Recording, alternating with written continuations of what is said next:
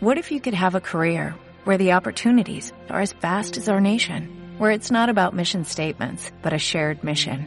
At U.S. Customs and Border Protection, we go beyond to protect more than borders, from ship to shore, air to ground, cities to local communities. CBP agents and officers are keeping people safe. Join U.S. Customs and Border Protection and go beyond for something far greater than yourself. Learn more at cbp.gov/careers. Buenas tardes. Soy Miguel Jerez, consejero de Ciencias Sociales de la Fundación Ramón Areces. Hoy tengo el placer de presentar a ustedes una nueva conversación online bajo el título El Fondo de Recuperación para Europa Next Generation. Muchas gracias por haber elegido acompañarnos y muchas gracias a los ponentes que ahora les presentaré y que van a hacer posible esta conversación. Lo que la motiva es algo muy sencillo y que en realidad todos conocemos y es que la pandemia derivada de la COVID-19 ha dado lugar a una profunda crisis humana, social y económica en todo el mundo. En este contexto desfavorable, la Unión Europea aprobó diversos programas de ayudas, siendo el más importante el denominado EU Next Generation. Este programa, de acuerdo con la dotación máxima aprobada, podría dar lugar a una abundante inyección de recursos para España. Esta oportunidad que se abre trae consigo también un importante e inevitable desafío. Definir unas líneas de actuación que sienten las bases para modernizar la economía española, con el objetivo último de alcanzar una senda sostenida de crecimiento compatible con una mejora en la cohesión social y con la conservación del medio ambiente.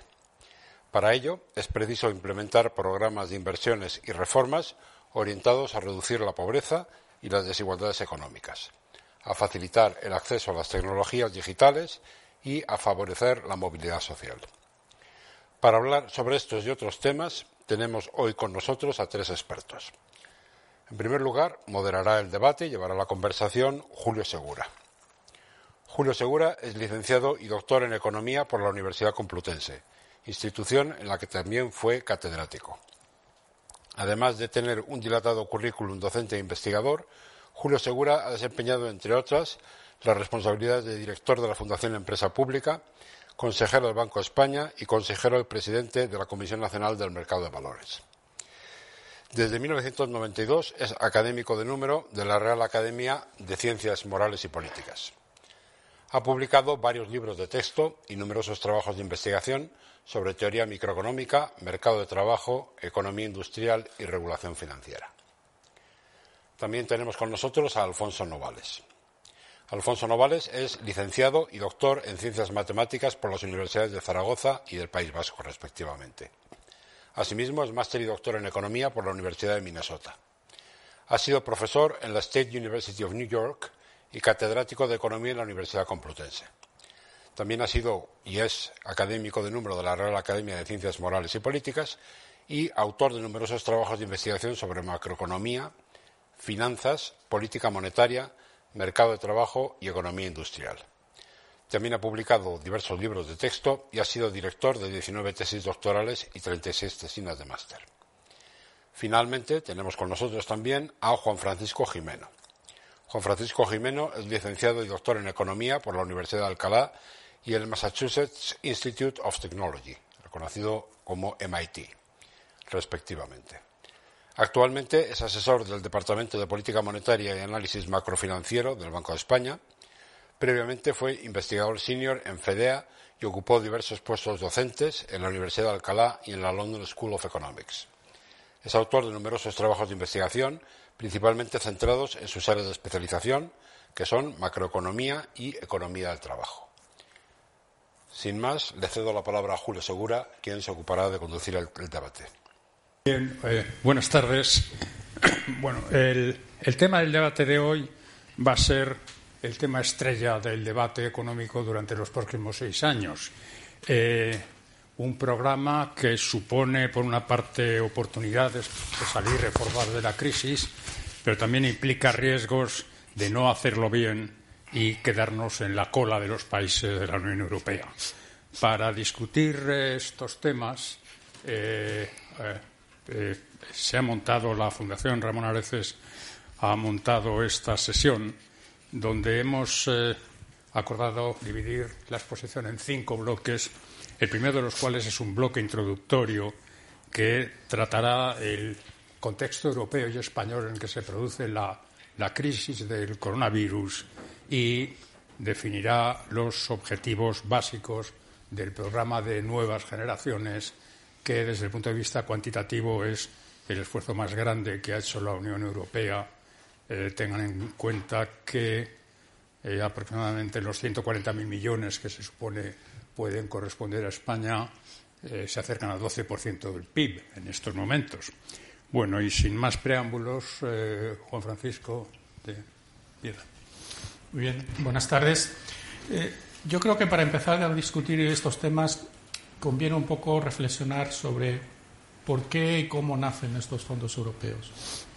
Eh, y yo creo que hay que, tener en cuenta eh, tanto el momento temporal como el contexto institucional en el cual se, diseñan y, se van a implementar. Entonces, nacen en un momento en el cual había un intenso debate político causado por la insatisfacción sobre la actuación de la Unión Europea en la gran recesión, en la gran, en la gran depresión de los, del 2008-2014. Eh, había toda esta discusión sobre las deficiencias de la Unión Económica y Monetaria a la hora de hacer frente a estas crisis profundas. Eh, había discusiones sobre mutualización de la deuda y, en general, sobre cómo perfeccionar y completar la Unión Económica y Monetaria. Y todo ello eh, motivado por una gran preocupación sobre las asimetrías económicas dentro de la Unión Económica y Monetaria, para los cuales pues, eh, no teníamos los instrumentos adecuados. La, política monetaria no podía hacer gran cosa. Y junto a ello pues, está la culminación del, del diseño del nuevo marco presupuestario para la Unión Europea para el periodo 2021-2027, eh, junto con, el Brexit, que hace necesario reconfigurar todo ese marco, todo ese marco presupuestario.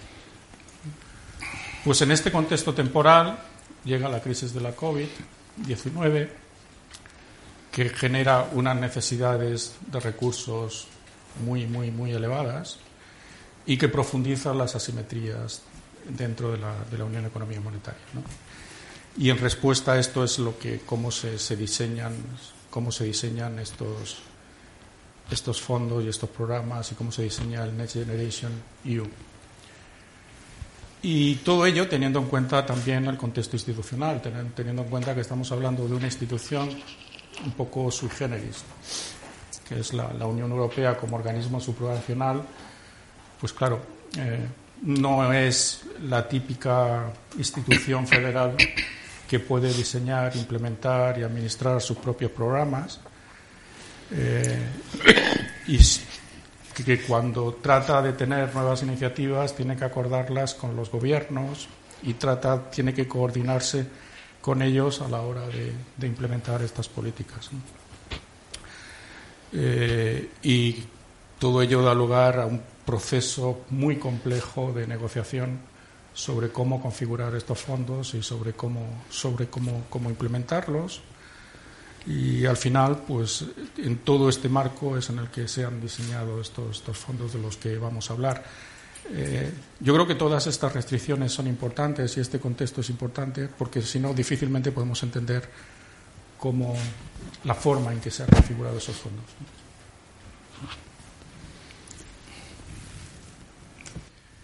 Mm, bien, eh, vamos, absolutamente eh, necesario, como dice Juan, eh, entender bien cuál es el contexto, tanto a nivel europeo como a nivel nacional en que se han tomado estas decisiones. yo quizá comentaría un par de cosas en los dos ámbitos que son quizá algo llamativas en este momento. ¿no? recibimos los fondos europeos, estamos a punto de recibirlos, va a ser un proceso largo, un proceso, por otra parte, muy cuantioso de fondos, dado que el daño que ha sufrido el país es enorme. Y a mí mm, no deja llamarme la atención que, según pasan los días, seguimos hablando muchas veces de Europa como algo que es casi ajeno a nosotros, algo que está por encima de nosotros. Yo creo que también llega el momento de entender que somos Europa.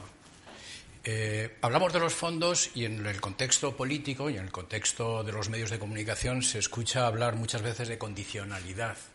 Y parece que son caprichos arbitrarios que alguien en ese ente ajeno que se llama Europa impone sobre nosotros pues porque tiene ganas de fastidiarnos, de obligarnos a hacer cosas que no nos apetece hacer. Yo creo que hay que romper con esa esquizofrenia intelectual y entender que igual que tenemos un gobierno nacional y tenemos gobiernos autonómicos, tenemos gobiernos europeos, entidades de gobernanza europea al menos. ¿no? Eso por un lado. Y entonces, eh, dentro de esa gobernanza europea hay un elemento que es muy importante, que es el de análisis de la situación económica por la que atraviesan los países, de manera que se puedan establecer eh, mecanismos de coordinación y de progreso simultáneo de todos ellos, ¿no? las sociedades avancen de una manera simultánea. Hay un elemento que yo creo que está llamado a tener protagonismo en los próximos meses, ya lo está teniendo, que es este ente que tiene el nombre de semestre europeo, un nombre un poco extraño, que no es otra cosa sino un análisis que, por otra parte, yo recomendaría a muchas personas echar un vistazo. Por supuesto, es una documentación que está perfectamente accesible y, aunque tiene elementos muy técnicos, tiene otros que no lo son. Entonces ahí tenemos un elemento donde se, donde se analiza la situación económica de cada país, las políticas que cada gobierno nacional está anunciando que va a llevar a cabo y se hace una evaluación. Y se hacen recomendaciones. Bueno, repetiría, somos nosotros. Somos nosotros mismos los que dentro de Europa, las, entidades de gobernanza europea, analizan las cosas que el gobierno de cada país anuncia que está dispuesto a llevar a cabo. Y no podemos dejar de conocer que en el último análisis, no es la primera vez que se hace, pero en el último semestre europeo, que fue en 2020, pues ya se llamaba la atención una vez más acerca de que una parte significativa de las recomendaciones de política económica que se hacen para España, España no hace ningún avance. En otras sí, en otras hace avance importante y en otras avance limitado. Pero yo insistiría en esta idea de que Europa somos nosotros, tenemos mecanismos que nos gestionan y que supervisan que las cosas se hagan razonablemente bien y debemos ser consecuentes y cumplir con las cosas que nosotros mismos nos recomendamos, que si no estamos siempre eh, emitiendo normas que luego incumplimos. Luego hay una consideración eh, que yo desconozco seguramente muchos de los aspectos de gobernanza europea, quizá tú conoces mejor, por alguna referencia que haces. Yo, yo no sé si el diseño de, de los fondos europeos eh, podía haber ido acompañado de directrices a nivel europeo. Por, por varias razones. Una, porque, bueno, primero por razón de escala. Luego también por razón de coordinación entre las decisiones que se tomen entre los países. ¿no? Eh, no va a haber ninguna, o va a haber poca coordinación. Por supuesto que tenemos los seis pilares que se han anunciado, pero son pilares muy genéricos, ¿no? La transformación digital, la eh, cohesión social y territorial, igualdad de género, etcétera, etcétera.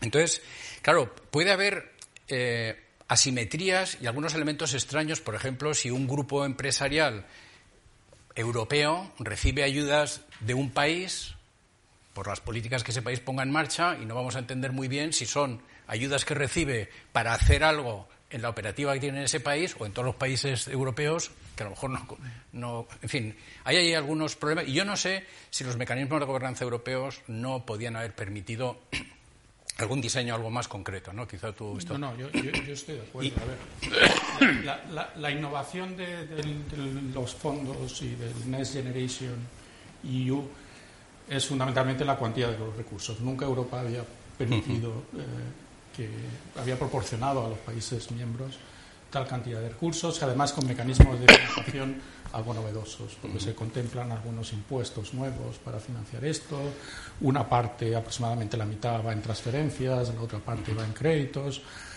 E, esa es la parte innovadora.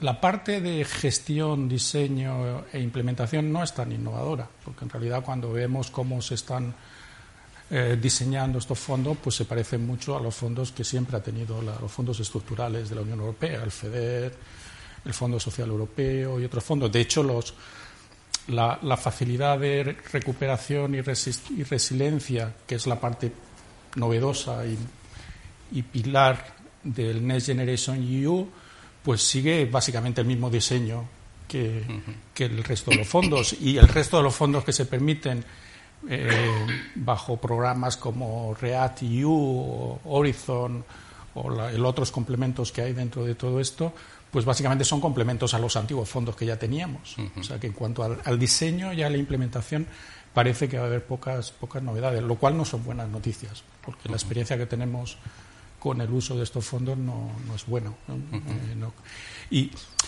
hay un problema que, es el que tú dices, claro. Eh, al tratar de homogenizar y armonizar el funcionamiento de estos fondos en todos los países, eh, no se permite diferenciar y no se permite primar en algunos países ciertas prioridades sobre otras. Y esto puede dar lugar a problemas de funcionamiento, de funcionamiento graves. ¿no? Y luego en el, contexto español yo creo que eh, seguramente va a salir repetidamente ¿no? en, esta conversación, pero yo creo que también nos pilla un poco siempre con el, con el paso cambiado, ¿no? siempre con, eh, con esas reformas que no hemos querido acometer y que Europa nos dice, pero bueno, que ya es hora, que no me están haciendo caso, eh, y, con, y con muchos informes de comisiones de expertos y esas comisiones que nos gusta llamar de sabios españoles que están guardadas en el cajón, ¿no? Informes sobre reforma de pensiones, eh, eh, reforma fiscal, eh, transformación energética y están guardadas en los cajones. Seguramente hay que plantearse también si, si debemos hacer algo al respecto. ¿no? Ese es momento, pero en fin, seguramente en la discusión saldrá posteriormente, pero estamos necesitados de hacer caso a, a estas a estas recomendaciones de expertos también nacionales y seguramente es el momento también de recabar esas opiniones. Hay mucho talento, hay mucho conocimiento y mucha experiencia en muchos grupos en el país y seguramente hay que recabar información de todos ellos para llevar a cabo un proceso tan. Bueno, yo, solamente un par de comentarios sobre uno sobre eh, el contexto en que se produce la, situación, ¿no? Eh, apuntar uno. Eh, Estamos en una situación límite de instrumentos de política macroeconómica, tanto la monetaria, eh, bueno, la vieja idea de que puedes llevar al caballo al abrevadero, pero no puedes obligarle a que beba, y con eh, límites eh, menos graves de lo que parece aparentemente en estos momentos a la política fiscal, pero que antes o después habrá que equilibrar las cuentas. bueno, en segundo lugar, en el caso de España, el sistema financiero no se encuentra en una situación especialmente resiliente, como se dice ahora. Mm, pues tanto los ratios de rentabilidad como los ratios eh, de solvencia son aparentemente suficientes, pero y por tanto, pues puede haber una complicación adicional en un determinado momento.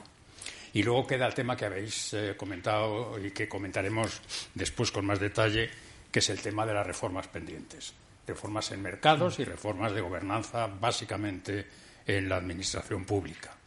Y eh, esto de que Europa nos obliga a hacer cosas que no nos gustan, menos mal, que nos ha obligado desde 1959 a hacer cosas que no nos gustan, porque han sido posiblemente las reformas más importantes que se han producido en la economía española. Y un último comentario.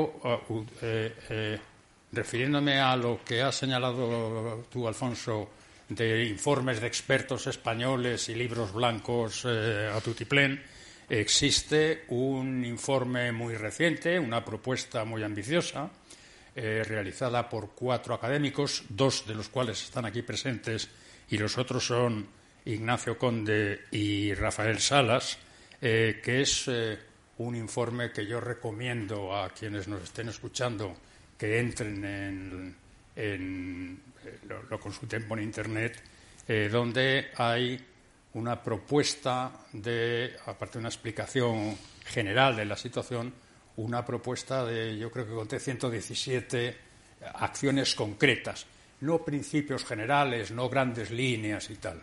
Bueno, supongo que en algún momento saldrá, volverá a salir el informe, eh, este informe aquí, que es de estos cuatro autores, aunque luego nos hemos sumado muchos economistas por invitación, pero los que lo han hecho son ellos. Eh, Alfonso, tú fuiste. Comento. Eh, sí, sí, bueno, comenta eh, algo de Solo, solo te voy a corregir mínimamente.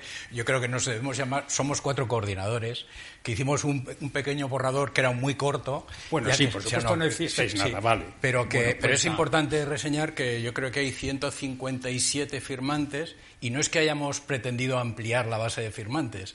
Lo que, una cosa que nos llamó la atención es que prácticamente todo el mundo respondió positivamente, entendiendo por ello no solo que concediera la firma, sino que aportara información. Entonces acabó siendo un informe relativamente mucho más extenso, extenso, desde luego, del que nosotros habíamos concebido inicialmente.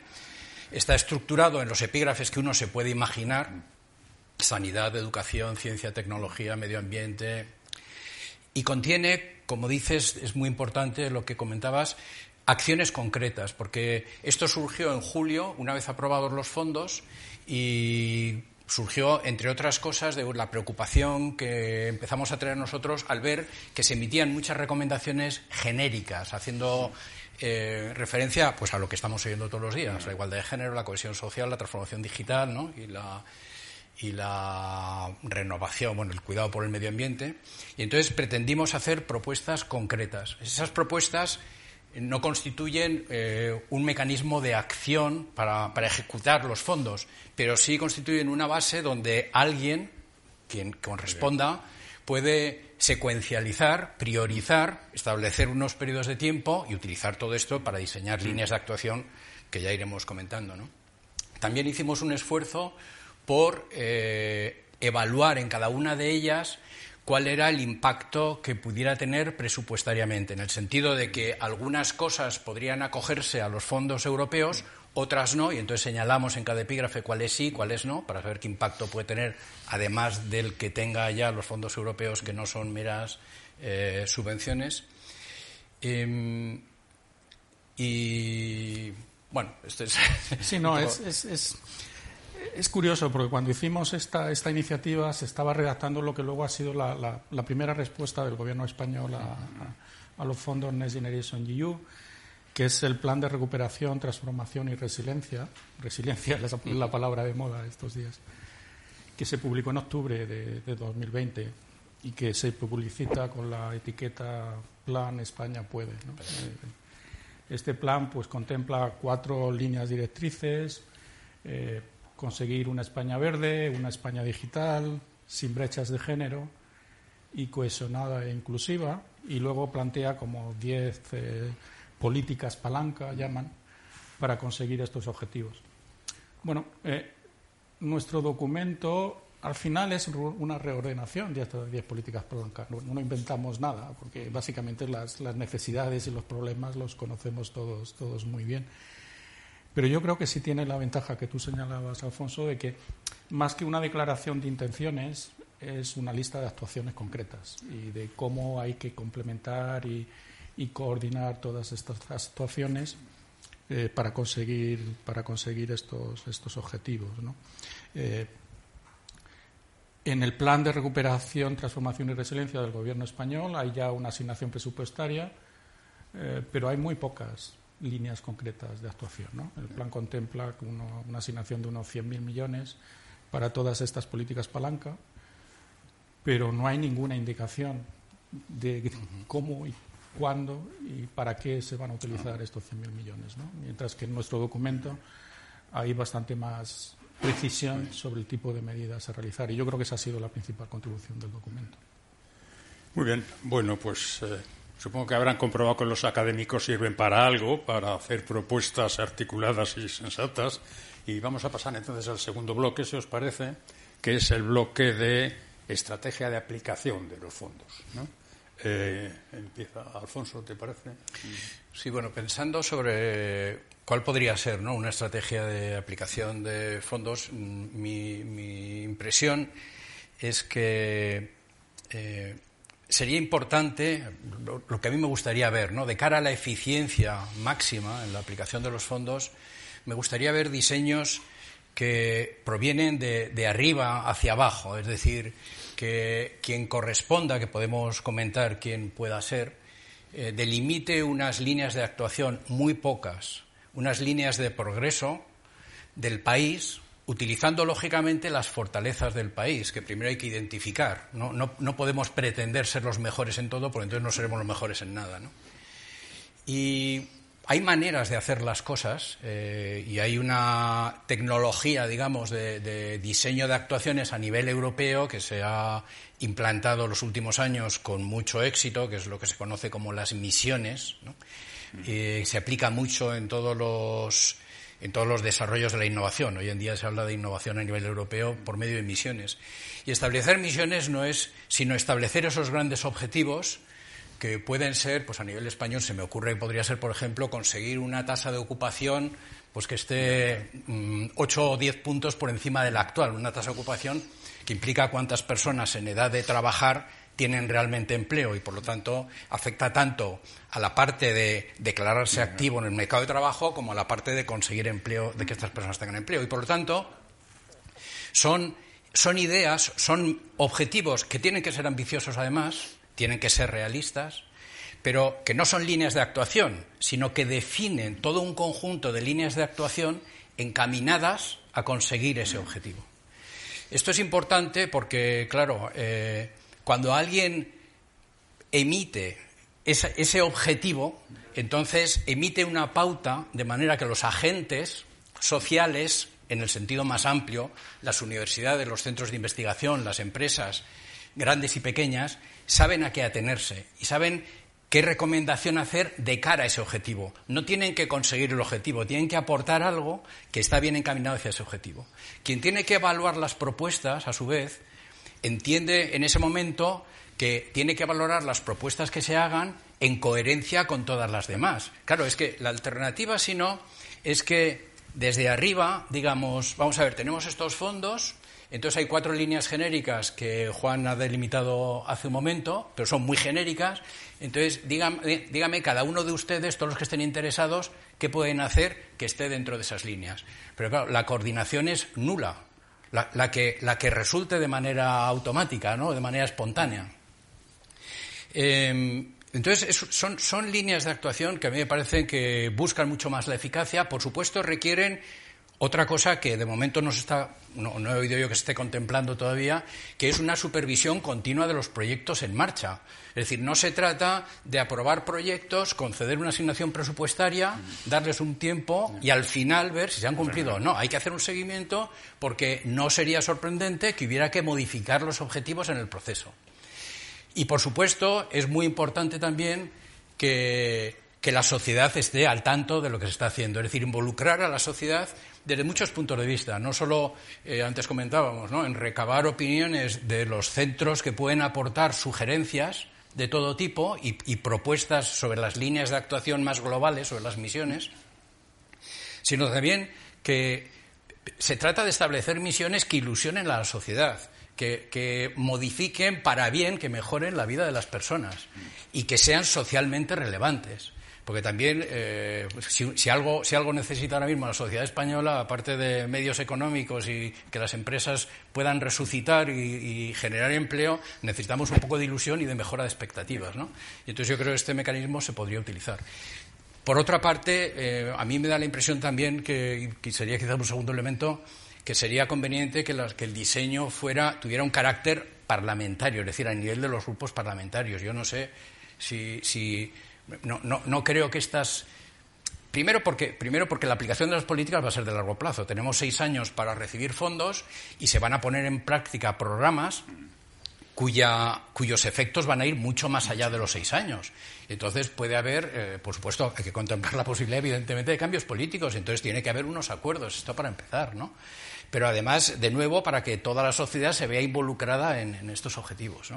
Y, por supuesto, tener también un mecanismo eh, de gestión y de supervisión, por tanto, que sea eficaz y que sea capaz. Yo creo que la magnitud del problema que tenemos que resolver, problema entre comillas, porque por otra parte puede ser muy beneficioso, esperamos que sea para la sociedad española, pues eh, requiere estos mecanismos de gestión y seguimiento que yo creo que tenemos que estar convencidos de que los tenemos en práctica. ¿no?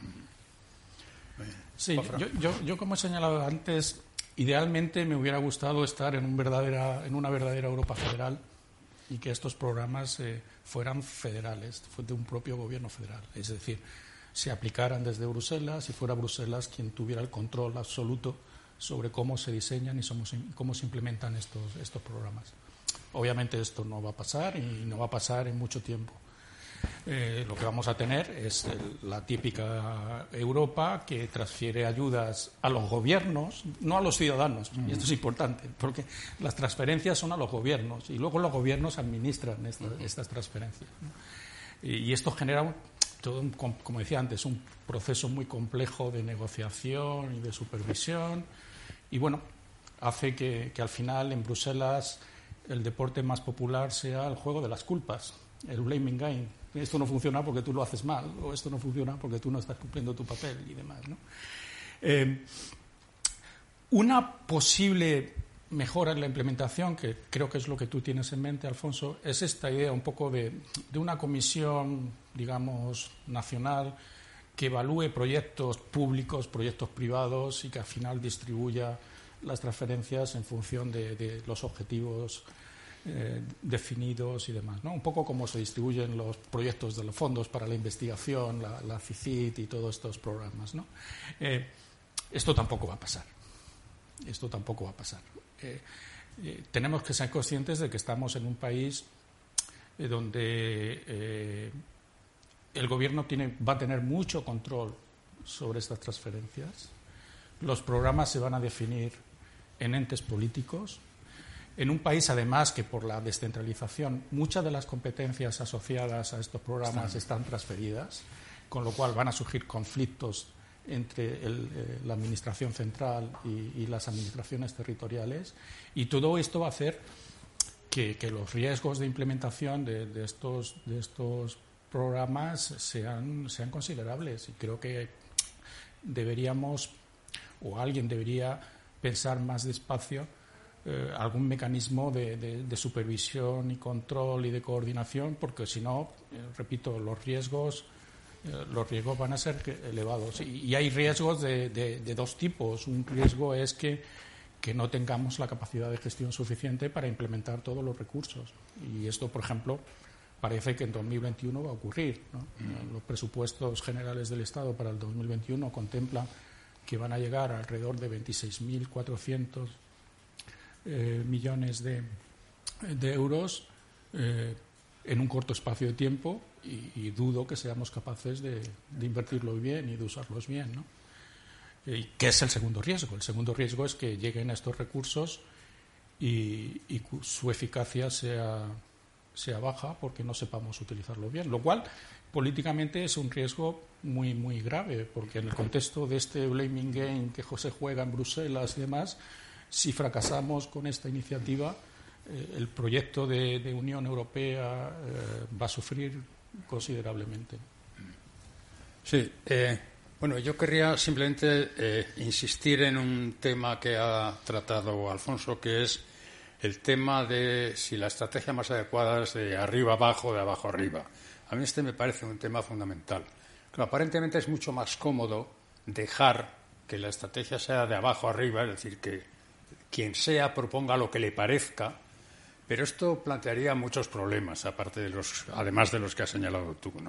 En primer lugar, podría ocurrir perfectamente que eh, no se concentraran suficientemente los proyectos en las en los temas y en los objetivos que son fundamentales. Si estos no se han definido con más precisión que la transformación digital y el mundo verde eh, y la energía eh, sin carbón. Eh, por tanto, unas orientaciones básicas de líneas de actuación desde arriba me parecen absolutamente fundamentales. por otra parte, si no existen estas líneas, la heterogeneidad de eh, los proyectos que aparezcan será mucho mayor y, por tanto, su evaluación ex ante mucho más complicada. Eh, y, por tanto, yo creo que ese es un tema esencial que no está resuelto todavía, que no sabemos qué va a pasar, bueno, como en general, con, como casi todas las cosas. Y luego el otro, el otro tema que se ha tratado también es el tema de hacerlo transversal a los grupos eh, eh, parlamentarios o a los partidos. Esto, por definición, dado que el programa es a seis años, debe ser así, eh, pero instrumentalmente no está muy claro cómo se puede hacer esto, ni las resistencias que va a encontrar a que se haga esto, porque eh, al fin y al cabo 140.000 millones dan para mucho y por tanto son un plato muy apetecible para, para cualquiera, ¿no? Eh, por tanto, bueno, pues es parte de los riesgos del programa y con esto, pues, pues entramos en un tema que habéis, que habéis empezado a tratar, que es el tema de la valoración del diseño de la estrategia, es decir, el papel que juega la valoración y la evaluación, etcétera. es decir, qué, tipo de organización, que lo has apuntado tú, eh, pues si una comisión especial, el gobierno, un libro verde, lo que sea. Bueno, pues vamos a, discutir un poco sobre esto. Sí, sí, me permite, Julio, solo, solo dos precisiones. Una, cuando yo planteaba esta posibilidad de una comisión nacional que abriera una convocatoria abierta a todo el mundo y demás, no estaba pensando en una estrategia de, de abajo arriba. No, no, sino que la comisión obviamente tiene que tener claro hacia, hacia dónde deben estar dirigidos los proyectos y cómo distribuir los fondos.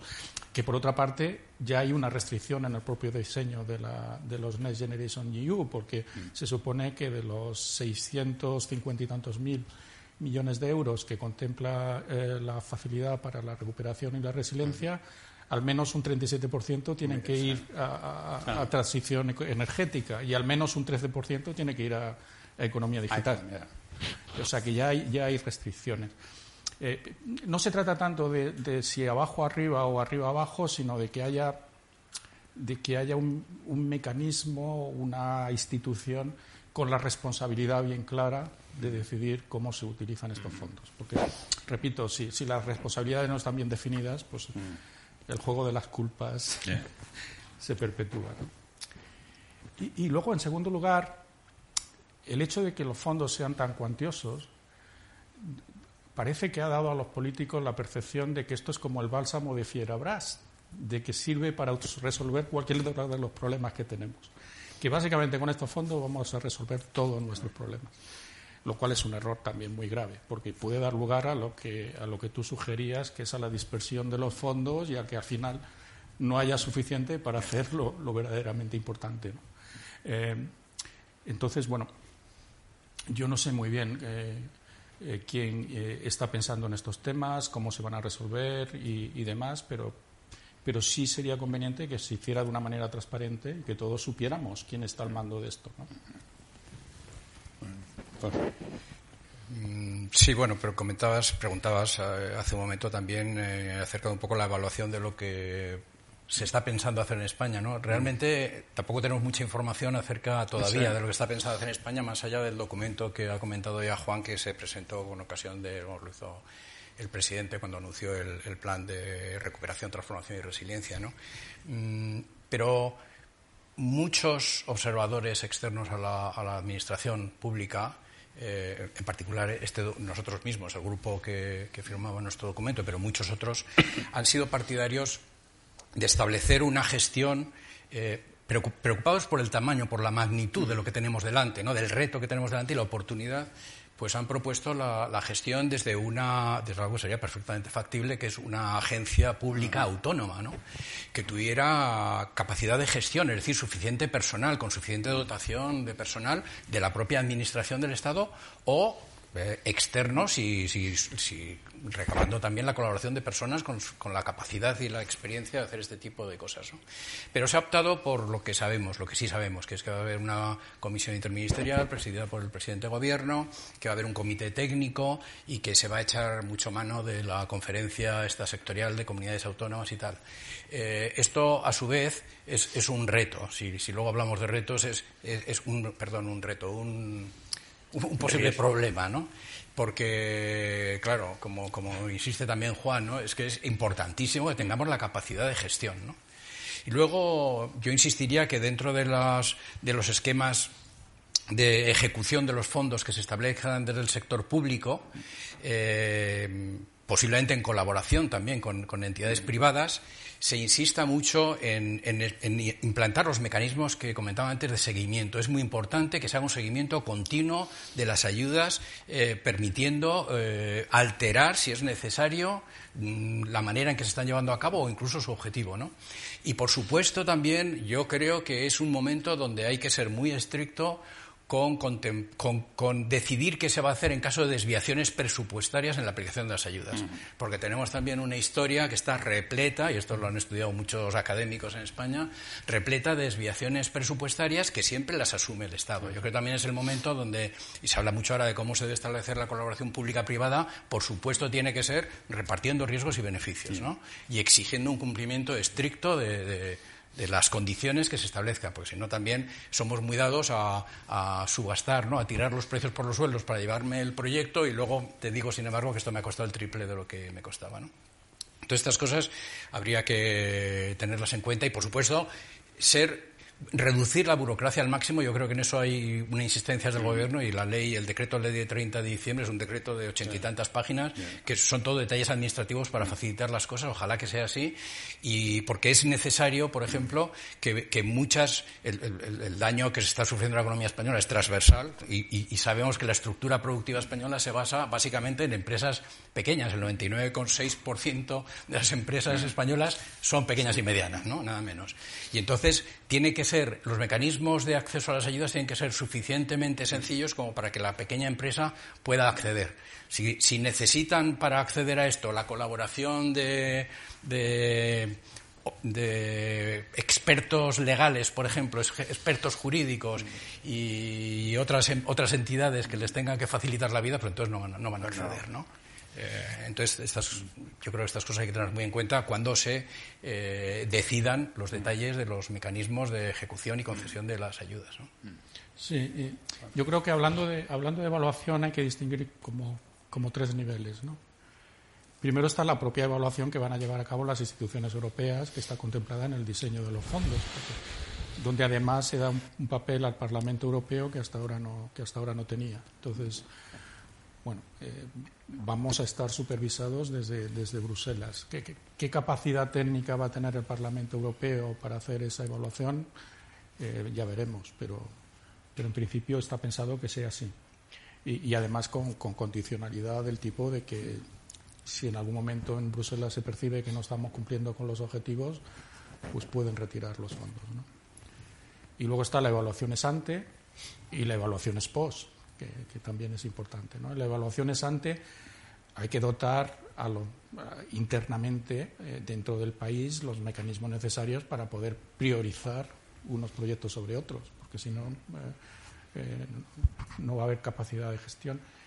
Y, en esto, pues no tenemos tampoco mucha tradición de evaluación de políticas públicas en España que, que nos permita tener una idea de, de qué tipo de actuaciones son mejores. ¿no? Y la experiencia que hemos tenido no es muy buena. Cuando los años 80 y 90 recibimos los fondos FEDER para favorecer la convergencia regional, pues los estudios académicos que ha habido sobre la eficacia de esos fondos son, son bastante negativos. ¿no? Eh, durante el marco presupuestario que ha terminado ahora en 2020, pues ha habido fondos sin implementar. Eh, o sea que la experiencia hace que la experiencia nos dice que deberíamos preocuparnos mucho por la evaluación ex ante de los proyectos que se van a, que se van a financiar. Y luego, sin duda, eh, otro reto pendiente en la Administración española ahora, pero en general siempre ha sido la evaluación ex post. Eh, nunca hemos tenido un verdadero proceso de evaluación de políticas que, que, nos dijera cuáles han sido eficaces, cuáles han sido efectivas y cuáles no. La IREF ahora, está empezando a, tomar un papel más activo en esta evaluación de estas políticas y, puede ser una institución muy útil en, el proceso este de, selección y evaluaciones antes de los proyectos que se vayan a implementar. Eh, pero vamos, vamos con retraso y vamos con limitaciones en ese campo. Eh, eh, a ver, yo creo que lo que estáis señalando es un tema crucial que es el tema y que no está en la cultura económica española y en la cultura administrativa española, que es el tema de la evaluación. Evaluación ex ante, evaluación durante de seguimiento y evaluación ex post. Y eh, en esto pues uno eh, es algo pesimista sobre el tema, posiblemente pues soy el más viejo de los que está aquí. Querría recordar la experiencia que tiene España, que el año 2007 creó eso que se llamó la, la Agencia Estatal para la Evaluación de Políticas Públicas y la calidad de los servicios, eh, que prácticamente pasó durante diez años inadvertida eh, y que fue convertida en una subdirección general del Ministerio de Hacienda para, en efecto, pues seguir pasando inadvertida. ¿no? Por lo tanto, hay muy poca, eh, muy poca experiencia y muy poco feeling respecto de la importancia de la evaluación. Claro, la importancia de la evaluación también señala responsabilidades en los fallos y valora que unas cosas se hacen mejor y otras cosas se hacen peor y las cosas que se hacen peor deben dejar de hacerse. Y, bueno, eh, estos. Eh, por tanto, el tema de la evaluación yo creo que es clave y el tema de dónde se pone la evaluación. Eh, por ejemplo, yo, yo, os he oído comentar y he comentado con amigos algunas veces el tema de la IREF. ¿no? Bueno, yo creo que el modelo de la IREF es bueno para lo que es, eh, pero que sería un disparate eh, poner esto en manos de la IREF, por varias razones. En, primer lugar, porque no está entre sus competencias, obviamente, pero además porque sería dinamitarla. Eh, quiero decir que un programa que implica hasta 140.000 millones durante seis años requeriría tal cantidad de trabajo y de nuevo personal que desaparecería al cabo de los seis años. No hay, no hay institución que soporte esto. Ya que tenemos una institución que funciona razonablemente bien, dejémosla tranquila y vayamos a una agencia pública de evaluación que además sería lo que sería coherente eh, con la transversalidad respecto de los grupos políticos. Es decir, eh, a mí me, me, parece que es una mala opción no es que el gobierno se implique, obviamente se tiene que implicar, pero que el proceso de evaluación y tal esté eh, orientado o diseñado por, eh, eh, digamos, por instituciones que pertenecen al núcleo de, las administraciones públicas estables, por decirlo de alguna manera. Y recordar, por otra parte, por lo que habéis señalado de riesgos, que existe además un riesgo de, de, la vigilancia de Bruselas, y es que si las cosas se gastan mal, terminan siendo ayudas de Estado y hay que devolverlas. Eh, por tanto, nos ha ocurrido algunas veces. Y para terminar ya con el repaso eh, de riesgos, pues recordar que, como ha señalado Juan Francisco, eh, pues en los, los, últimos seis años España ha sido capaz de generar proyectos por un 30% de las posibilidades de financiación que tenía la Unión Europea. Por tanto, no somos de primera división en este tema y eh, el diseño de la institución que haga eso y que evalúe ex ante, durante y ex post, me parece un tema absolutamente crucial, que está a su vez relacionado con el siguiente bloque, que es el de eh, cuarto bloque, que es el de riesgos del, riesgos del programa. Ya, ya habéis señalado varios riesgos del programa, eh, pero una, digamos, una tanda específica sobre más riesgos del programa. Sí, solo dos apostillas, Julio. Cuando mencionaba la IRED, no tenga ni mucho menos en mente que fuera la IRED quien se encargara de esto, ¿no? Simplemente que, tiene una expertise en evaluación de proyectos que puede, que puede ser útil. Y, evidentemente necesitaría mucho más recursos de los que tiene para, profundizar en esta evaluación. Pero...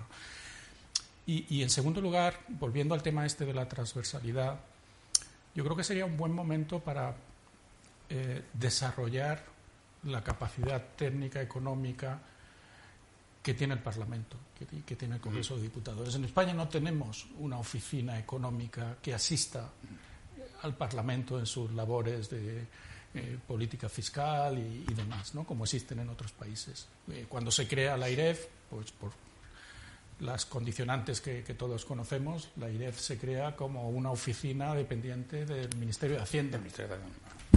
Eh, y, seguimos sin tener una verdadera oficina presupuestaria como existe en Estados Unidos o existe en el Reino Unido, que esté imbricada en el Parlamento y que dé esta, esta característica de transversalidad que, es, que, es, muy necesaria en estos momentos. Siempre lo es, pero sobre todo más en estos momentos. Entonces, quizás eh, fuera el momento de empezar a desarrollar eh, una institución de ese tipo y, darle al Parlamento un poco más de peso esto. Bueno, yo pensando en los riesgos, eh, muy brevemente retomaría el último punto que está comentando que me parece crucial, el riesgo de no hacer correctamente la evaluación de los proyectos entendiendo todos los pasos. ¿no? La evaluación es el seguimiento, insistiría, y sobre todo el cumplimiento de objetivos. ¿no? Eh, pero que lo, tomo, lo retomo únicamente para resaltar, si acaso, lo que al menos es mi convencimiento, no sé si será el vuestro también, de que no se trata, no, o sea, si no hemos hecho evaluación en el pasado, no es porque no tengamos capacidad para hacerla, sino que no ha habido voluntad. Y lo cual significa además que si queremos hacerlo es cuestión de cambiar la voluntad. No es que tengamos que montar un, edificio que nos va a costar, se va a llevar la mitad de los fondos europeos, no. Se, trata de que llegado este momento, donde el destrozo económico y social ha sido tan importante, es el momento donde todos nos tenemos que convencer que tenemos que cambiar las actitudes. Y tenemos que meter la evaluación imprescindiblemente dentro de, nuestras, de nuestra conducta habitual. ¿no? Y ahí tenemos todo el sistema de ciencia e investigación en España enorme, con una proyección internacional importantísima, que está habituado, porque lo hace todos los días, evaluación y seguimiento de proyectos. Entonces es tan fácil como echar mano, yo repito, del talento y la experiencia que hay en la sociedad, que es mucho, ¿no? Y me da pena percibir, por lo poco que sabemos, y ojalá no, no se plasme en una realidad más adelante, que sigue habiendo, tenemos institucionalizada también una enorme distancia entre la gestión pública y la sociedad civil. Entonces, eh, esto hay que romperlo ya. Y, repito, es otra cosa que tiene coste cero. Es cuestión de voluntad política de hacerlo, ¿no? Em, otros riesgos que puedan existir, hombre, yo creo que son, antes comentaba, ¿no? Eh, las ayudas tienen que permitir eh, la recuperación de todo el tejido empresarial español, que no es el de las grandes empresas. Entonces hay que ver cómo, cómo pueden hacerlo. No se trata simplemente de que en la convocatoria puedan acceder todas las empresas, sino de hacerlo realmente factible. Tenemos el riesgo también de perdernos en los grandes conceptos, de decir que yo cuando se habla de algunos objetivos del, España puede, que cuenta antes Juan Fran, recuerdo que es modernizar la administración. Bueno, eh, no sé qué es modernizar la administración, hay que tener mucho cuidado con esto, o digitalizar la educación. Los expertos en educación yo creo que, han comprobado empíricamente y de manera muy repetida que porque todos los niños les demos una, tablet, los resultados no van a mejorar. ¿no? Entonces, modernizar la administración, pues pasa lo mismo. Podemos poner a cada funcionario público el mejor ordenador delante de la mesa, pero no estamos cambiando nada. Y también hay que, otro riesgo posible sería evitar eh, que acabemos financiando cosas que en cualquier caso se iban a hacer, ¿no? Entonces, eh, claro, todo esto yo creo que se, los riesgos se reducen mucho y, por eso insisto en esta idea, si se ha delimitado tres objetivos de país, o sea, ser los líderes mundiales, yo qué sé, en, sensores que permitan ver dónde se pierde agua o se pierde electricidad en las conducciones, pero ser los, no solo que, repasemos nuestras líneas de de, difusión de agua y de electricidad, sino que somos los líderes mundiales en la tecnología que lleva a cabo estos análisis. Eh, estos son básicamente los riesgos que veo. Bueno, por, un riesgo importante al que ha hecho referencia Juan es el tema de comunidades autónomas y lo que es muy importante es que, claro, las comunidades autónomas, y tiene cierto sentido por proximidad, se responsabilicen de la ejecución de algunos de los planes, pero claro, si, una comunidad autónoma falla en la ejecución de uno de los planes, pues entonces ya es suficiente como para que Bruselas nos vaya a poner dificultades. Entonces, está muy bien hacerlo así, pero hay que tener mucho cuidado y, de nuevo, los mecanismos de supervisión y coordinación son importantísimos. Subrayo coordinación porque es algo que en el semestre europeo se viene diciendo repetidamente que tenemos que mejorar los mecanismos de coordinación entre los distintos niveles de administración del Estado y no lo estamos haciendo. Nos dice, nos dice nosotros mismos, Europa, nuestra parte europea, nos dice esto. Esos son los riesgos básicos que veo. Sí, yo, sobre evaluación quería insistir en, la necesidad de, transparencia. Y transparencia en el doble sentido de disponibilidad de datos administrativos para poder hacerlo, para poder hacer la evaluación, cosa que no tenemos resuelta. Eh, o sea, es todavía un poco increíble que, con la capacidad de recursos que tenemos para, analizar datos, tanto talento humano como, talento, eh, como capacidad material para abordar el análisis de grandes bases de datos y cada vez más grandes, pues eh, el acceso a estos datos administrativos todavía esté restringido y, no podamos seguir. Eh, hablabais de seguimiento, pero ese seguimiento requiere unos datos que no siempre nos permiten mirar. Y digo nos permiten mirar porque un segundo aspecto de la evaluación, para que sea transparente y para que sea útil, es que la, la evaluación ha de ser externa. No vale evaluarnos a nosotros mismos. No vale que yo me evalúe a mí mismo con los datos que yo quiero ver y con los que no quiero que tú veas.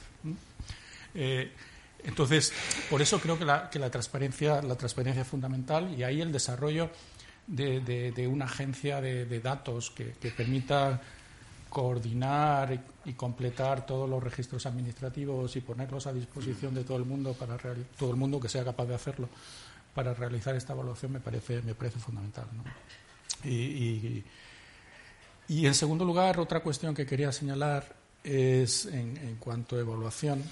Claro todos estos programas como decía antes pensamos en ellos un poco como el bálsamo de Fierabras simplemente porque existan y porque los hagamos van a funcionar y, no es así, no es así, porque eh, la eficacia de los proyectos de inversión depende del contexto institucional en el cual se implementa. Y en eso tenemos deficiencias muy graves en el mercado de trabajo, tenemos deficiencias muy graves en el mercado de productos y demás, que si no resolvemos, eh, la eficacia de estos proyectos de inversión va a ser bastante. Entonces, eh, esto sirve para introducir quizá el punto siguiente, el tema de las reformas. Eh, donde además tenemos recomendaciones que tú mencionabas antes, Alfonso, del semestre europeo, y que en el diseño de los fondos se dice que se han de tener en cuenta las recomendaciones del 2019 y del 2020. No, no son muy diferentes, pero, pero es interesante que, hayan vuelto al 2019. Eh, y que si no eh, implementamos bien estas recomendaciones, pues probablemente la, eficacia de los proyectos de inversión sea, bastante menor. ¿no? O sea que yo creo que hay estos dos aspectos son importantes eh, resaltarlos. Primero, transparencia para el seguimiento y la evaluación. Y en segundo lugar, complementariedad con las reformas. Eh, de nada sirve gastar mucho dinero en políticas de empleo si la configuración institucional del mercado de trabajo sigue siendo tan disfuncional como ha sido hasta ahora. ¿no? Una, pregunta. ¿Cuál es vuestra opinión sobre un tipo de riesgos algo más técnicos, que es, cabría decir, el optimismo de las previsiones del gobierno? Es decir, multiplicadores, eh, apalancamiento. Eh, bueno, em, pues como siempre, como mencionaba antes Alfonso, las desviaciones presupuestarias. Yo creo que lamentablemente en 2021 van a ser bastante grandes porque los presupuestos que se han, diseñado para el 2021 son demasiado optimistas. Eh, son demasiado optimistas, eh, primero porque plantean un escenario macroeconómico que claramente no se va a dar. Ya hemos empezado el año con noticias muy negativas y con rebajas sustanciales en las previsiones de crecimiento para 2021. En segundo lugar, porque contemplan la ejecución plena del primer tramo de ayudas de los fondos europeos, de estos 26.000 y pico millones de euros, que probablemente tampoco se van a ejecutar de forma plena. Y en segundo lugar, y en tercer lugar, porque contemplan unos multiplicadores fiscales que parecen también bastante optimistas.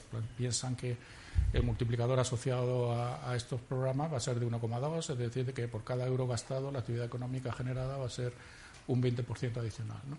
Eh, cosa que parece poco probable teniendo en cuenta la naturaleza de estos proyectos. Porque, por ejemplo, si invertimos en transición verde eh, y en transición energética, eh, los, estudios que se han hecho sobre los efectos multiplicadores, sobre el empleo de esta transición energética, son, son poco optimistas. Es decir, la transición energética no es intensiva en mano de obra, no es intensiva en empleo, no va a generar muchos más puestos de trabajo.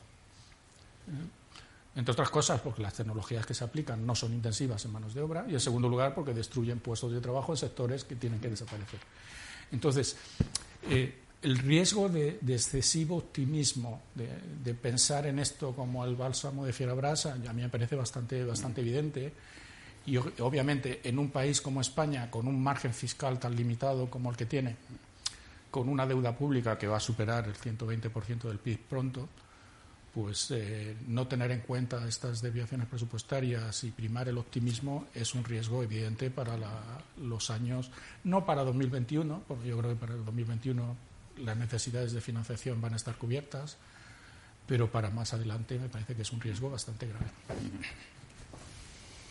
Sí, también se habla en el documento de España puede esta referencia a un apalancamiento esperado del sector privado 4 a 1, que parece un poco, no sé, excesivo. Yo, espero que esto simplemente... No, se conoce, ¿no? Ese mm. grado de apalancamiento en este tipo de programas. Yo confío, son, son afirmaciones propias de un plan así, tampoco tiene por qué condicionar la línea de actuaciones. Lo que sí me parece mucho más importante por, por, los, por lo que está comentando Juan eh, precisamente, eh, la obsesión que tenemos que tener porque las líneas de actuación que se lleven a cabo garanticen no solo la resolución de un problema a corto plazo, es decir, está esta carretera mal y yo se la voy a reparar y se acabó y después qué hacemos. No, se trata de líneas de actuación que generen progreso a muy largo plazo. Pues básicamente, y esto es lo que yo creo que todos sabemos muy bien, el endeudamiento es realmente un problema cuando se ha generado simplemente para, para cubrir gasto corriente y sin ninguna implicación por el crecimiento y el progreso a largo plazo. ¿no? Si se ha generado porque estamos invirtiendo en mecanismos de progreso, de generación de PIB y de empleo sostenido y continuado, pues es mucho, un problema mucho menor.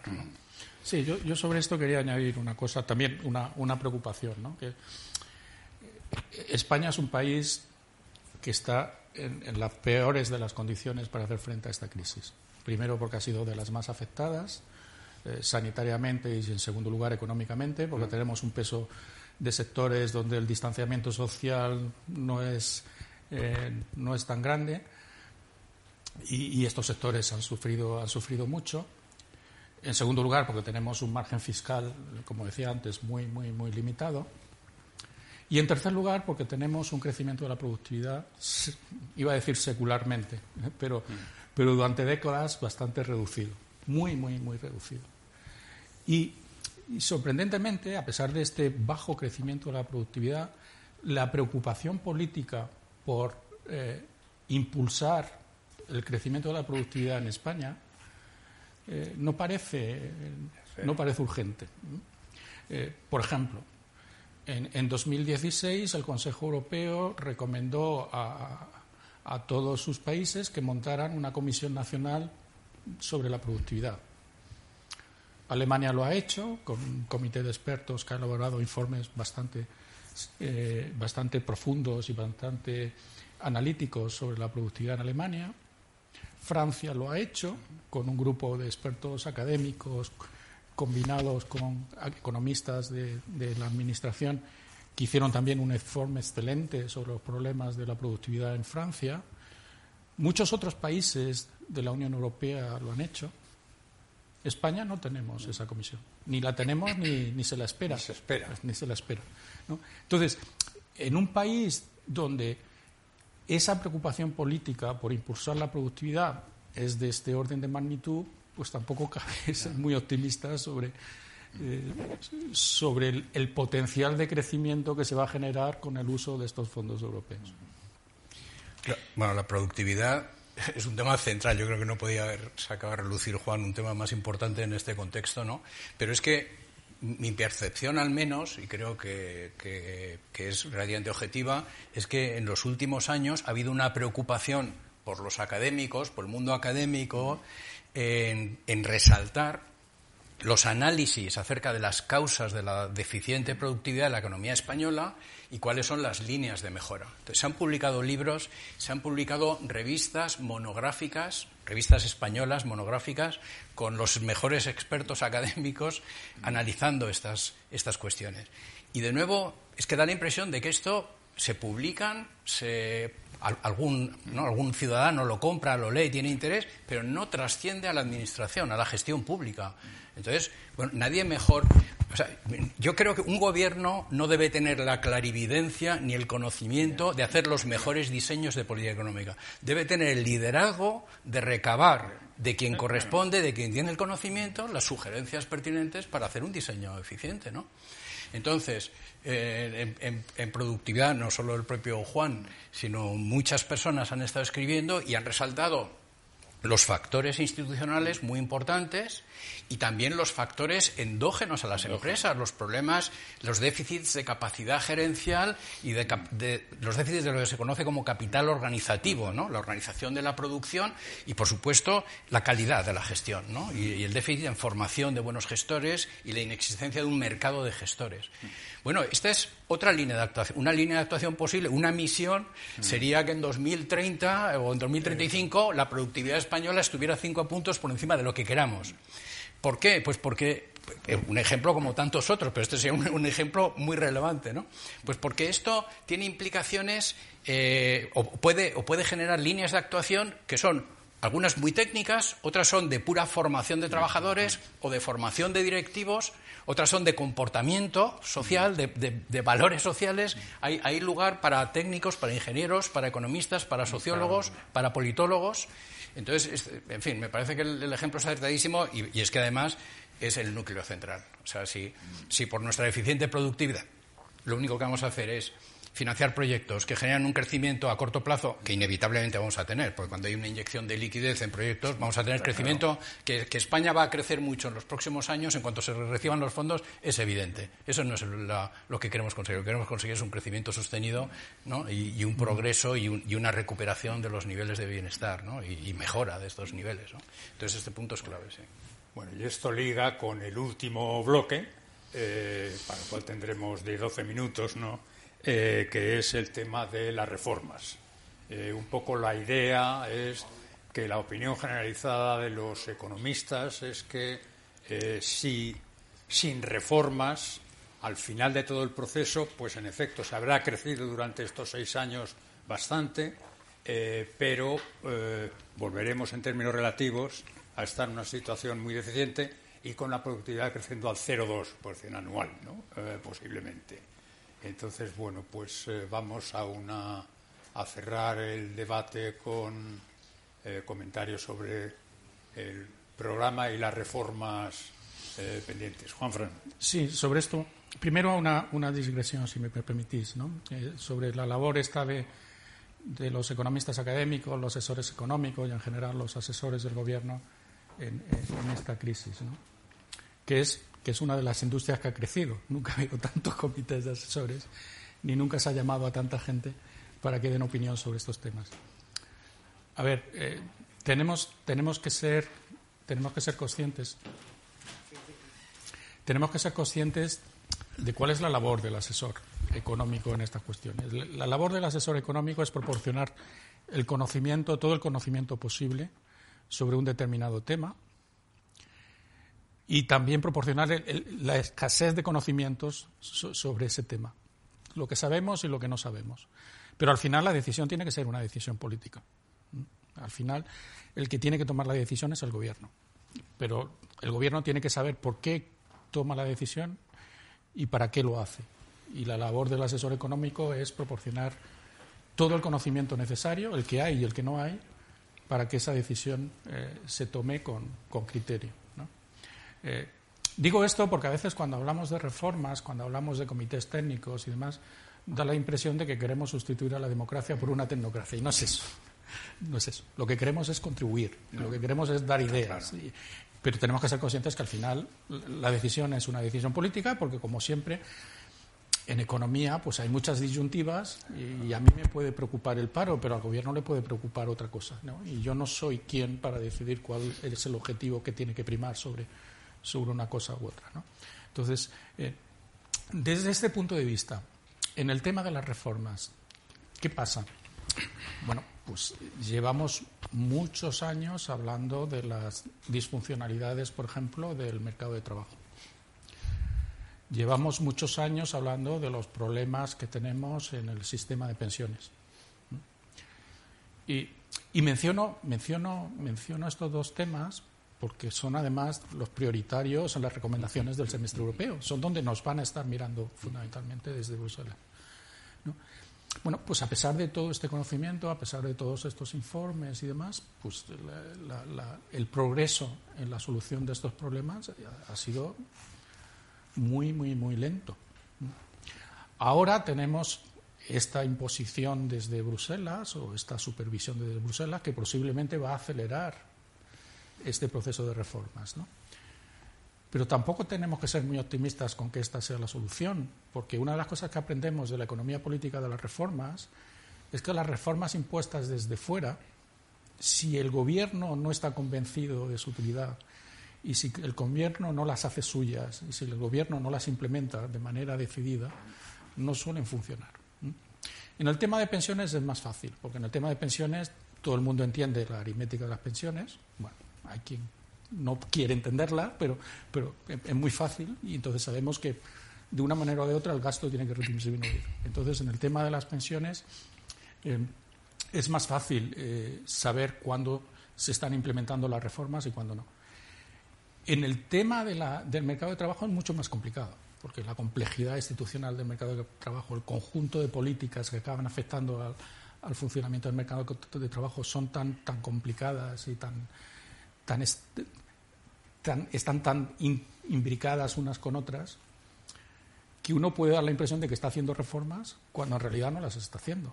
Y un poco la experiencia que Julio conoce muy bien de las reformas del mercado laboral en España durante los últimos 20 años es un poco eso. Son multitud de reformas que al final no han resuelto nada. Seguimos teniendo los mismos problemas.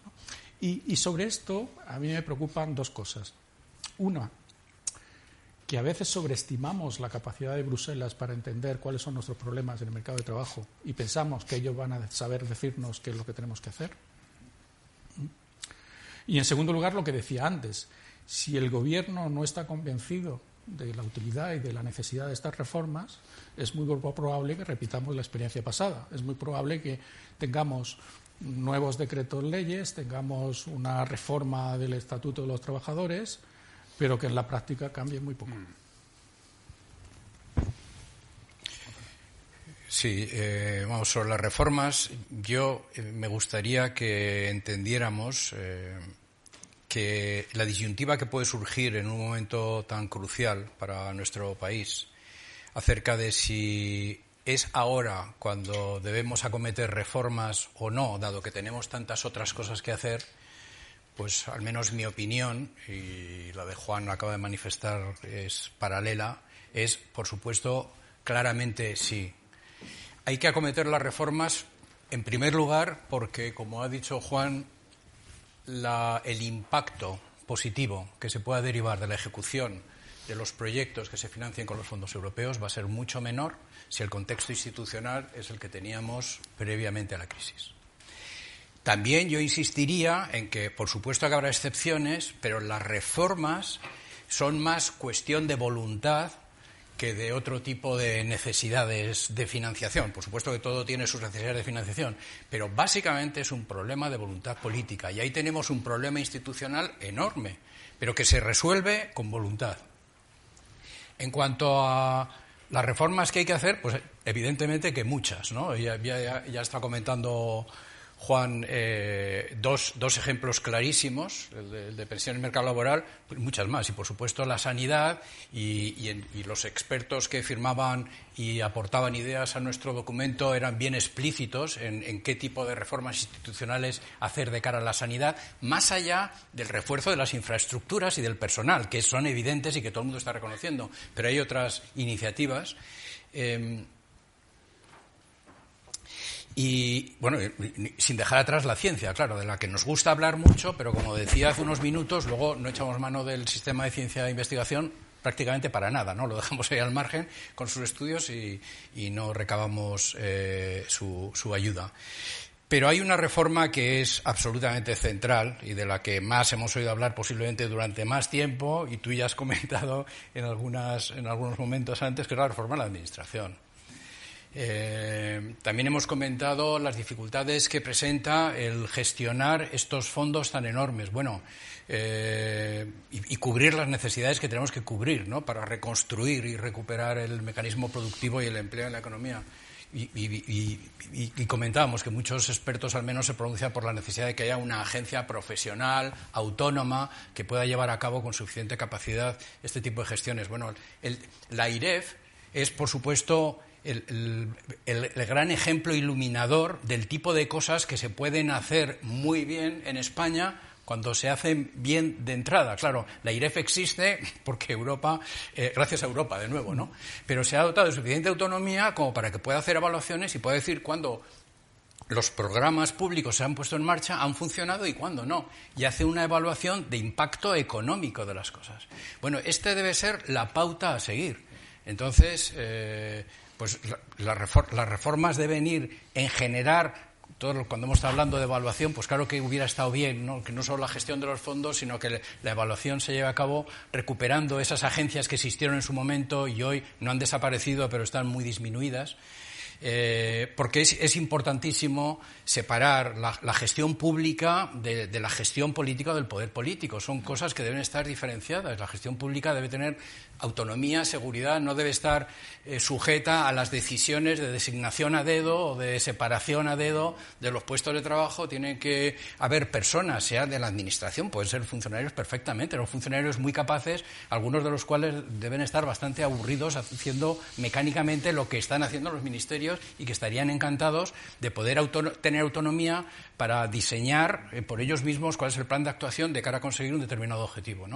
se ha recuperado en el presupuesto, el decreto ley de presupuesto 2021, se ha incorporado unas modificaciones de la ley 2015 de régimen jurídico del sector público, recuperando las agencias estatales.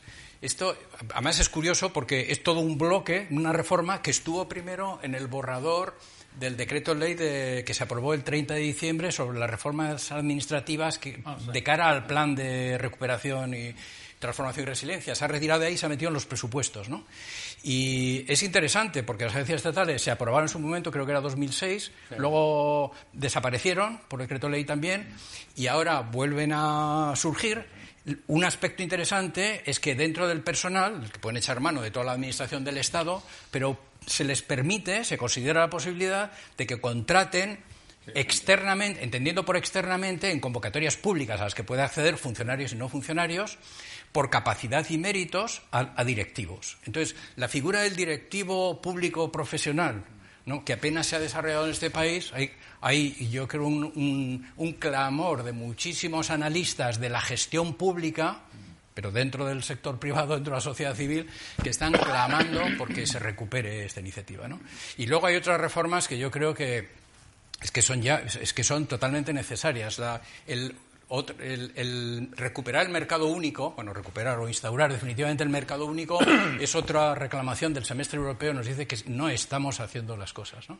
Y también firmamos eh, unos firmamos, bueno, estamos dentro del sistema que se conoce como gobierno abierto, el Open Government de, la Unión Europea. Hemos sacado ahora el cuarto plan y el Open Government tiene como objetivo fundamental el considerar a la sociedad civil y a los ciudadanos como agentes activos en el diseño de políticas, es decir, que puedan manifestar, que sepamos cuál es la valoración de sus políticas y que reconozcamos que pueden aportar ideas de cara a diseñar nuevas iniciativas. ¿no?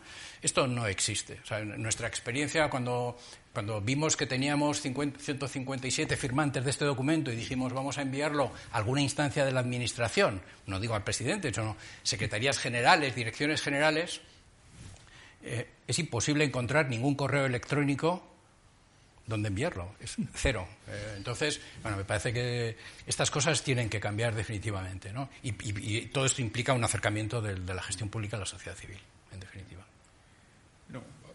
Bueno, simplemente, uno, eh, la idea fundamental, yo creo, es que si no, si no se hacen las reformas, volveremos a estar en el pelotón de cola eh, dentro de uno. dos, ¿qué reformas? Bueno, habéis señalado la laboral y la de pensiones, de la laboral por hacer la ironía, si como todas las reformas de edades posteriores al 84 eh, se miren por el éxito de su objetivo fundamental, que era acabar con la temporalidad, en efecto no se ha hecho nada en las 14 reformas que debe haber habido. Bueno, ya he perdido la cuenta en alguna medida, ¿no? Eh, cuando, por otra parte, el diagnóstico está súper hecho, eh, la investigación en economía laboral en este país tiene un nivel excelente y ya se ha discutido todo lo que se puede discutir. el, tema de las pensiones, no, vamos a entrar en el tema, ¿no? Pero el tema de las pensiones, yo, creo que primero los problemas estaban ya apuntados. Yo recuerdo un número de papeles de economía española de finales de los años 70 en que ya se comentaba todo esto que ha ocurrido. Yo creo que el problema es un poco más amplio, ¿no? Es decir, eh, España es un país que tiene un 2,5% de déficit estructural de media eh, del PIB y, bueno, pues eso indefinidamente no se puede mantener. Entonces lo que hay que preguntarse es qué tipo de sanidad, educación, pensiones y ayuda al desempleo o protección del trabajo, formación y tal, eh, se puede tener con los niveles fiscales que tenemos. Y por tanto también esto tiene que ver con la reforma fiscal, sobre la cual existen numerosos libros blancos y verdes y tal. Eh, por tanto, bueno, pues estos son, eh, junto con los, otros temas que habéis señalado, las tareas pendientes. Ahí siempre el debate, que yo recuerdo de los, años de la transición incluso, es cuál es el momento bueno para hacer las reformas. Y resulta que no es ninguno. Dice, eh, teóricamente es en las expansiones. En las expansiones, bueno, tenemos superávit, no sé qué, se puede hacer la reforma. Pero ¿quién pincha la bruja o quién dice que esto va tan bien que viene usted a estropearlo? Por tanto, en las expansiones no se hace entre otras cosas porque si la renta crece con fuerza, pues slacks organizativos y tal se financian sin enterarse uno. ¿no? Eh, y por tanto se termina haciendo en las crisis, que posiblemente es el peor momento para hacerlas, pero es cuando no queda más remedio. Y posiblemente, como estamos en una situación como esta, sea un buen momento no para debatir sobre algo que es relativamente irrelevante, es si Europa condiciona reformas, las ayudas o no, eh, sino simplemente porque si no reformamos la administración, el sistema de protección eh, social en general eh, y el mercado de trabajo, pues no habremos resuelto nada dentro de seis años. nada más. No sé, creo que no sé si tenéis no, si queréis terminar con has abierto dos temas que nos dan para estar aquí el resto del día. Ah bueno por el tema de la economía política de las reformas estructurales y el tema de qué estado del bienestar queremos y cómo lo financiamos. Que, que no solo es cómo lo financiamos sino cómo lo financiamos en un contexto macro y en un contexto sociodemográfico que va a ser muy distinto por razones tecnológicas, por razones demográficas y por razones económicas. Entonces, esto da pues para varias conversaciones más. En el tema de la economía política de las reformas, bueno, la literatura académica también es abundantísima. Hay muchos trabajos que tratan de ver eh, cuándo y por qué se hacen las reformas. y, como tú decías, Julio, fundamentalmente el mensaje es muy negativo y es que la mayoría de las cosas no contribuyen a hacer las reformas. Y ahora estamos en un contexto de fragmentación y polarización política que no contribuye, a, hacer, no contribuye a hacer las reformas. En un, estamos en un contexto de escaso margen fiscal que tampoco ayuda, ayuda a hacer las reformas. Eh, eh, estamos en un contexto en el cual, como decía, el gobierno que tiene que ser propietario de estas reformas no está convencido de, de su utilidad. Entonces, en este contexto yo soy bastante pesimista sobre el tipo de reformas que vamos a ver en los próximos, en los próximos años. Y, lo cual corre el riesgo de que, por ejemplo, en el tema de las pensiones dices tú, bueno, al final las hacemos cuando no hay más remedio. Pero lo las hacemos cuando hay más remedio a un coste mucho mayor. O sea, estamos en una senda, en el caso de las pensiones, en el cual aquí la reforma de las pensiones va a ser a la griega. Aquí va a, ser, va a llegar un momento en el cual va a haber que hacer un recorte bastante sustancioso de las pensiones y, vamos a tener que hacerlo a las bravas, ¿no? lo cual no es la mejor estrategia. dos, dos cuestiones, reduciendo el resto del día a dos minutos. Eh, una, también hay muchas experiencias internacionales de países que han acometido reformas importantísimas en momentos de crisis. Un ejemplo es Suecia, por ejemplo, no es el único, y han salido bien. Y, en todo caso es que hay contextos y en España también. Y en España también también y entonces este es un momento donde hay que hacerlas ¿no? y, respecto al, sistema de bienestar que querríamos tener cuando te oía me traía, me venía a la cabeza otra de las recomendaciones insistentes del semestre europeo, es decir, de esa organización de la que formamos parte, que es Europa, donde nos dice que es momento de tener muy en cuenta también las transferencias intergeneracionales y de preocuparnos de los jóvenes actuales y del futuro. Nos está continuamente quejándose en el sentido de que eh, Europa no estaba a favor de incrementar las pensiones ahora, por ejemplo. Y, una de sus opiniones es que esos fondos mejor estarían encaminados para financiar algún programa que pueda mejorar la situación de los jóvenes ahora o de los jóvenes en el futuro. Esas transferencias intergeneracionales yo creo que tienen que estar también sobre la mesa ahora mismo.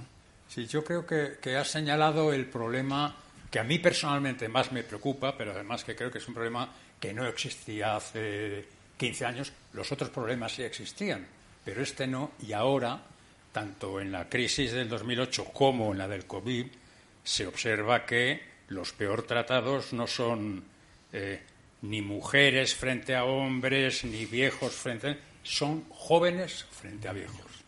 Básicamente porque les estamos dejando una herencia que es un poco terrible, que es un sistema educativo mediocre eh, y unas transferencias de renta de ellos a los viejos eh, que tendrán que pagar ellos doble. Pues no es el mundo que querría para mis hijos, pero es el que les vamos a dejar. Y este eh, no resiste, además, es un tipo de transferencias intergeneracionales que no resisten ningún criterio de equidad, de justicia, de fairness, de lo que quieras. Eh, ni de derecha ni de izquierdas, por cierto, esto no, no resiste ningún juicio. Y esto es un tema nuevo y muy preocupante, eh, en efecto, y del cual pues parece que no hay mucha conciencia, posiblemente porque los que votamos, los, los, que los van a sufrir no votan todavía, algunos ni han nacido, eh, y, eh, y porque los pocos que votan pues están muy fragmentados. Pero bueno, ¿qué le vamos a hacer? Muy bien, pues muchas gracias por haber venido aquí a ilustrarnos en el debate y espero que nos hayan soportado los oyentes razonablemente. ¿no? Gracias a ti y a la, Fundación, por supuesto, por invitarnos.